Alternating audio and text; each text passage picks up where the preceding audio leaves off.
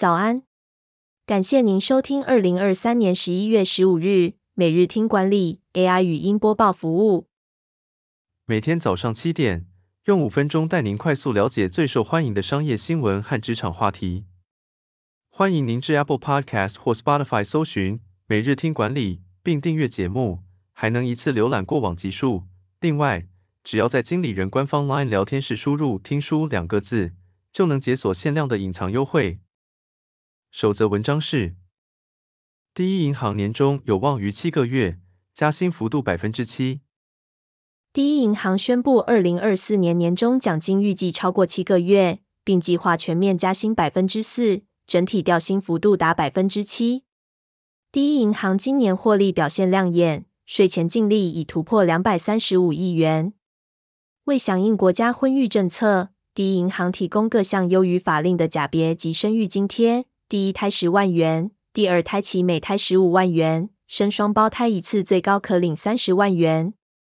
此外还有结婚津贴、孕期交通津贴，并提供人工好孕假，每年可享有两天全薪假，以支持女性同仁在孕育新生命过程中的辛劳。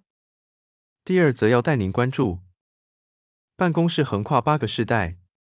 职涯变化加剧，如何抓住下一个机会？职涯不再只有一条路，社会上共存的世代正在增加。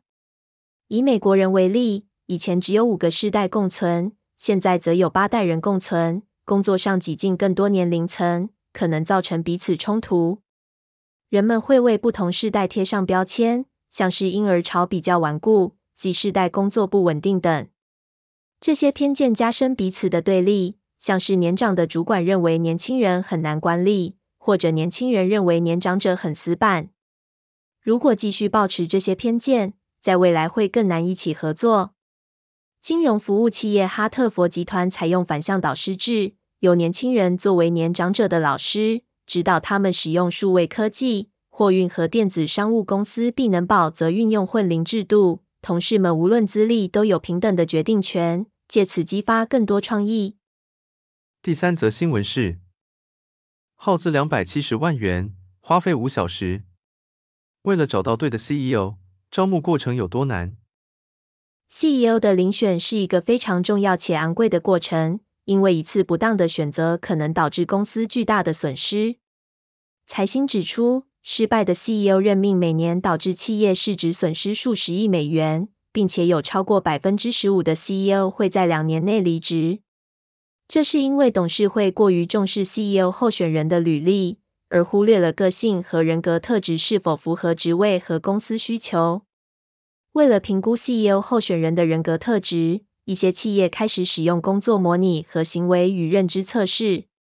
工作模拟测试是近年愈来愈受欢迎的评估方式，但耗时长且成本高昂，仅有百分之六的公司在 CEO 招募中使用。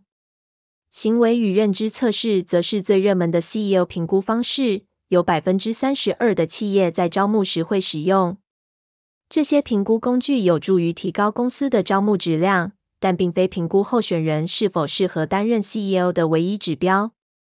最后带您关注全球 AI 工具热门排行榜公布，除了 ChatGPT，还有哪三款好用工具也上榜？ChatGPT 是目前最受欢迎的生成式 AI 工具，拥有每月二十亿次造访和两亿用户。全球前五十大生成式 AI 产品中，大型语言模型助理类别的应用占了百分之六十八点七的流量，包括 Google 的 Bard 和 Quora 的 Poe。此外，陪伴型 AI 和内容生成工具也在快速增长，例如 Character AI 和 Photo Room。这些 AI 工具几乎都是自然有机的获得用户流量，并且百分之九十的开发者通过订阅模式赚钱。报告还推荐几款值得试用的 AI 工具，包括 Photo Room、VED.io 和 Copy AI。感谢您收听，我们将持续改善 AI 的语音播报服务，也推荐您订阅经理人电子报，我们会将每日 AI 播报的文章寄送到您的信箱。再次感谢您。祝您有个美好的一天。